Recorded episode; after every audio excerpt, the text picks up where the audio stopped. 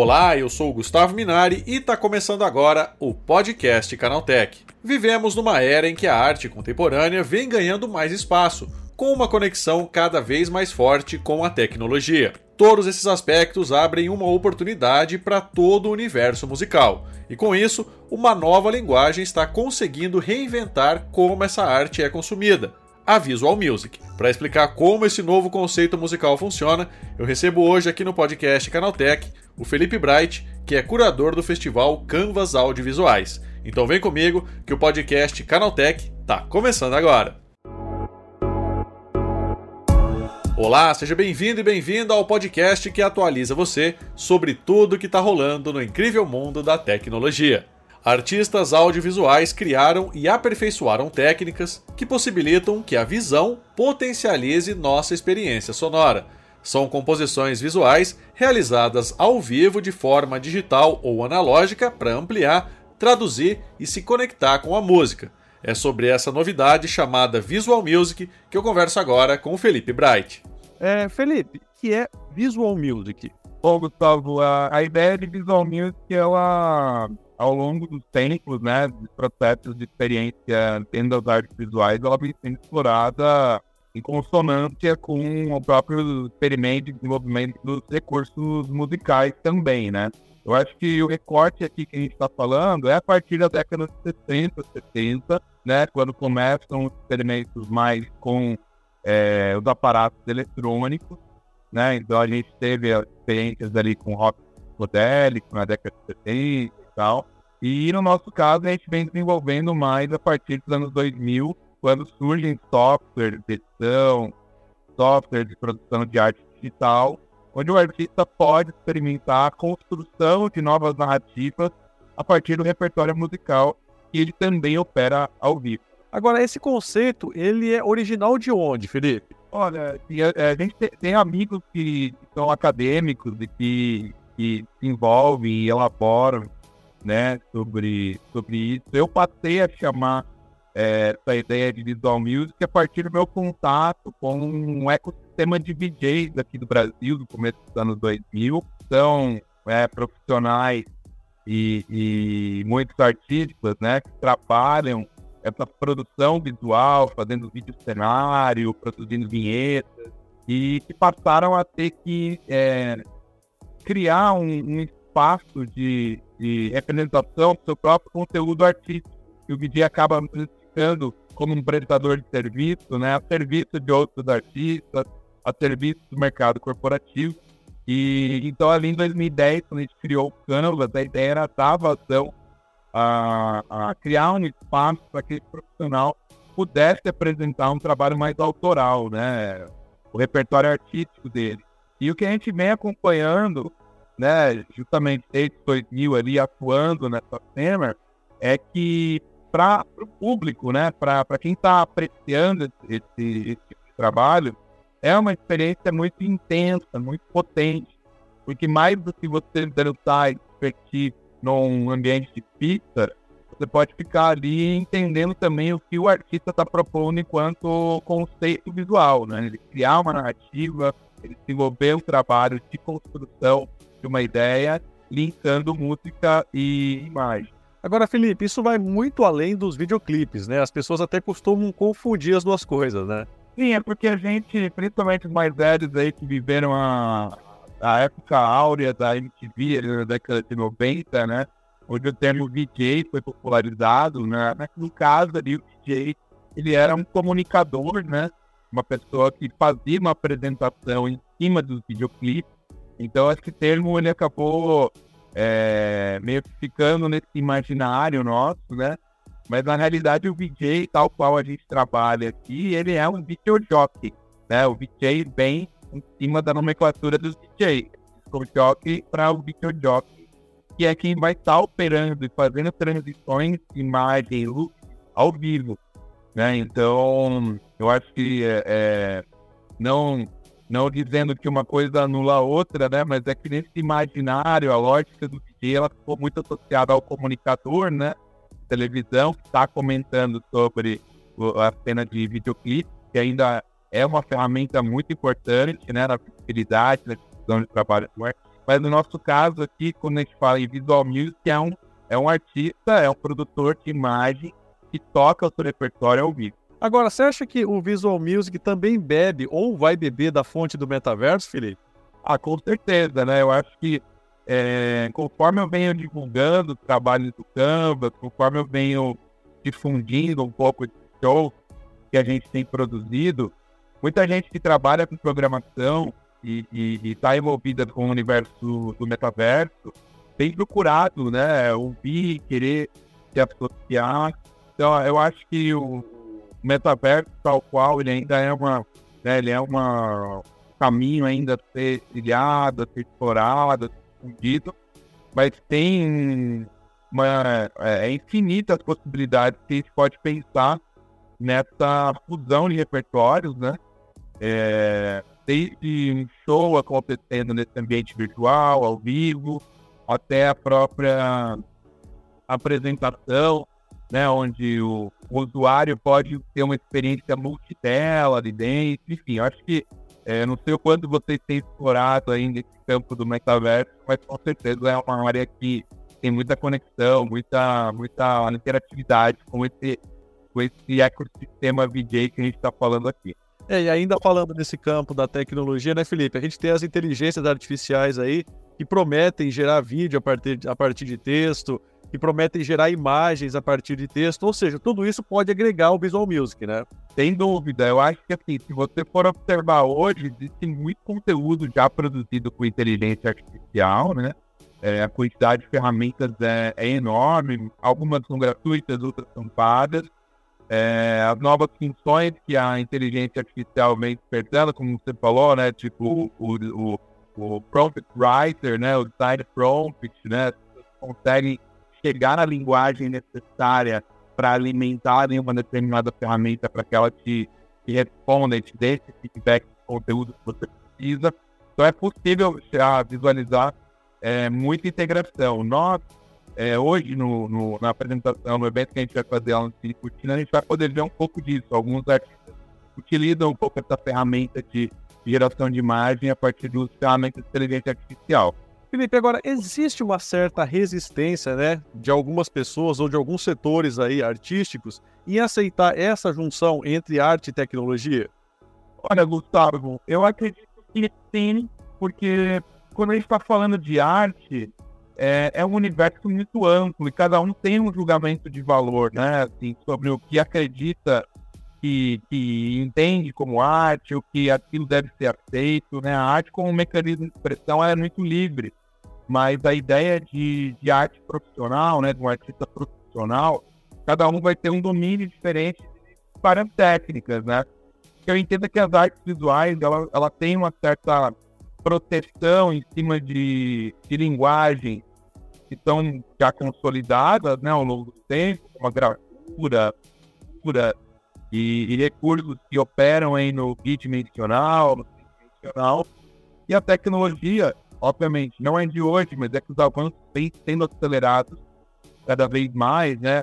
Cada vez mais a gente vê as evoluções acontecendo mais rápido, né? Então, processos que demoraram 10, 20, 30 anos da década de 60 até a década de 90, hoje em dia por ano, né? Assim, a, a quantidade de ferramenta um designer antigamente ele ficava horas, até dias, para no Photoshop para chegar a um, um, um, tratamento de imagem adequado, trabalhando ponto a ponto, a polarização, o contraste, virou um botão dentro do Instagram, né? um botão de filtro do Instagram, nada mais é do que aquelas várias horas que o designer passava antes trabalhando no Photoshop para chegar naquilo.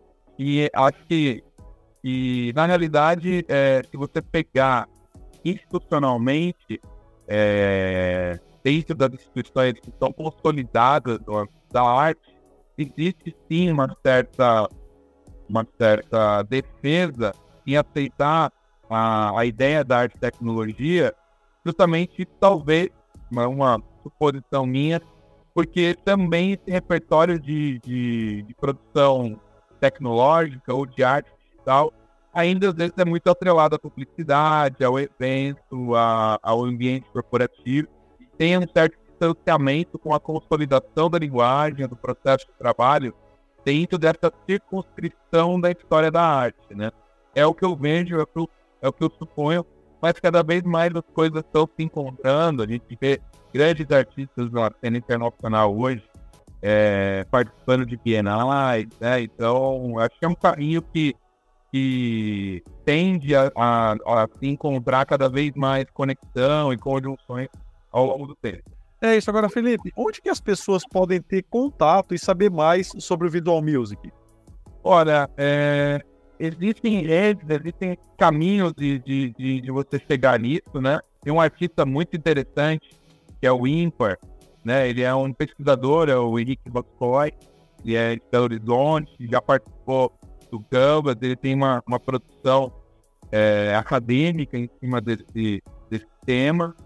É, nós, né, nossa plataforma está aí aberta, né? Nosso Instagram é o Canvas Underline AB.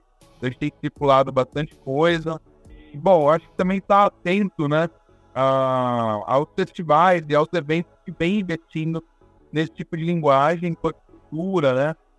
É, nesses últimos 20 anos, se viu também algumas transições. Então, digamos assim, há 10 anos atrás, era comum ver é, o vídeo cenário, os DJs operando e trabalhando mais em festa, e de repente a coisa foi migrando mais para um lifetime, né? Para uma cenografia visual mais conectada a laser, a tubo LED, a painel de LED. E acho que nesse pós-pandemia, eu venho percebendo até pela reativação do projeto, é, é um interesse maior é, no, no, desenvolvimento de imagens, né, de imagens ativas, imagens contínuas, o que também em algum momento foi chamado de cinema ao vivo, né, o live cinema, é onde a gente consegue encontrar isso, né, e acho que o próprio ecossistema NFT está trazendo aí, né, esse repertório de loop, de ambiente 3D, então acho que as coisas elas estão elas cada vez mais vastas, né, enquanto repertório de produção, e vão se encontrando ao longo do processo de trabalho, né. É isso, Felipe. Obrigado pela tua participação. Bom dia para você, hein? Eu que agradeço. Lembrando que o evento hoje lá no Cine Cortina, a gente vai estar vendendo ingressos lá na porta, vai ser muito legal, uma experiência única. São seis shows, trabalhos autorais. Espero que as pessoas possam ir. É isso aí, todo mundo convidado então. Valeu, Felipe. Um abraço, tchau, tchau. Tá, e esse foi o Felipe Bright falando sobre um novo conceito musical chamado Visual Music. Agora se liga no que rolou de mais importante nesse universo da tecnologia no quadro Aconteceu Também.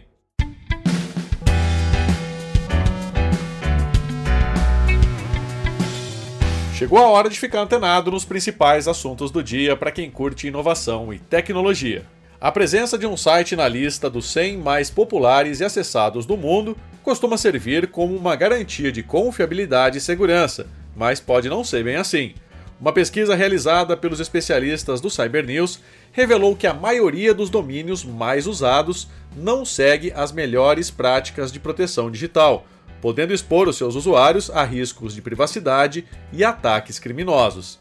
Da lista fazem parte grandes nomes de diferentes segmentos, como Facebook, Pinterest, Wikipedia, PayPal, IMDb e AliExpress, entre outros. Segundo o levantamento, 50% dos sites não contam com proteções de segurança de conteúdo, um protocolo chamado CSP em inglês, a primeira linha de defesa contra golpes envolvendo a inserção de páginas ou conteúdos maliciosos. O Android 14 apresenta um novo sistema para avisar os usuários sobre o uso contínuo de volume alto em fones de ouvido, com potencial para prejudicar a audição.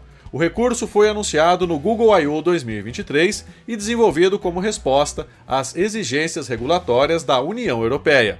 O funcionamento desse sistema de alerta foi compartilhado pelo pessoal do Android Policy, a partir da análise do código-fonte do sistema operacional e do estudo do padrão de segurança adotado pela União Europeia. Concorrente do Twitter, o Blue Sky lançou dois novos recursos para a rede social. O primeiro é uma aba dedicada às mídias do perfil, como fotos e vídeos, parecido com algo já existente na rede do Elon Musk. Já o segundo permite que o usuário sinalize a presença de conteúdo impróprio para menores nas próprias publicações. No momento de criar um novo post, é possível selecionar o ícone de escudo na caixa de publicação e indicar o conteúdo adulto. Caso o usuário não marque a opção, a plataforma entende como um conteúdo apropriado para todas as idades. A Amazon Music Unlimited anunciou o aumento de preços nos planos de assinatura no Brasil. A alteração de valor passa a valer a partir do dia 19 de setembro para assinantes dos planos individuais, mensal ou anual. Já os novos assinantes encontram os valores atualizados com efeito imediato. Com o aumento de preço, o plano individual mensal passa de R$ 16,90 para R$ 21,90 por mês. No plano individual anual, o valor passa de R$ 169 para 219 reais. O Plano Família, que dá direito a seis acessos ou contas diferentes, não sofreu alterações de preço no Brasil, diferente de outros países. O WhatsApp liberou a opção de enviar fotos em qualidade HD. O recurso estava em fase de testes na versão beta do mensageiro desde junho e chega agora para todos os usuários do aplicativo. O envio de fotos em alta resolução era uma demanda antiga da comunidade. Até então, para encaminhar uma imagem sem redução de qualidade, era necessário enviar os arquivos pelo seletor de documentos. Com a função de encaminhar itens da galeria em resolução HD, os usuários podem guardar e compartilhar as suas recordações em melhor qualidade.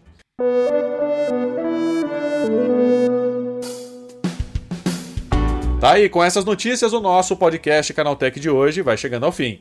Lembre-se de seguir a gente e deixar uma avaliação no seu aplicativo de podcast preferido. É sempre bom lembrar que os dias de publicação do programa são de terça a sábado, com um episódio novo às 7 da manhã para acompanhar o seu café. Lembrando que aos domingos tem também o Vale Play, o podcast de entretenimento do Canaltech. E olha só que notícia boa: o Canaltech é top 10 no prêmio IBEST desse ano. Mas para a gente garantir o nosso lugar no pódio, a gente precisa do seu voto todo canal Techer com mais de 16 anos, CPF e uma conta válida de e-mail pode votar.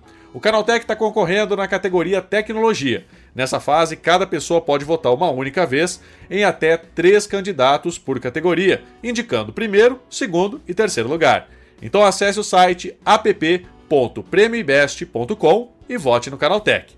Lembrando que esse episódio foi roteirizado e apresentado por mim, Gustavo Minari, e a edição foi do Vicenzo Varim. O programa também contou com reportagens de Felipe De Martini, Guilherme Haas e André Laurenti Magalhães. A revisão de áudio é da dupla Gabriel Rime e Samuel Oliveira, com trilha sonora de Guilherme Zomer. E a capa desse programa foi feita pelo Eric Teixeira. Agora nosso podcast vai ficando por aqui.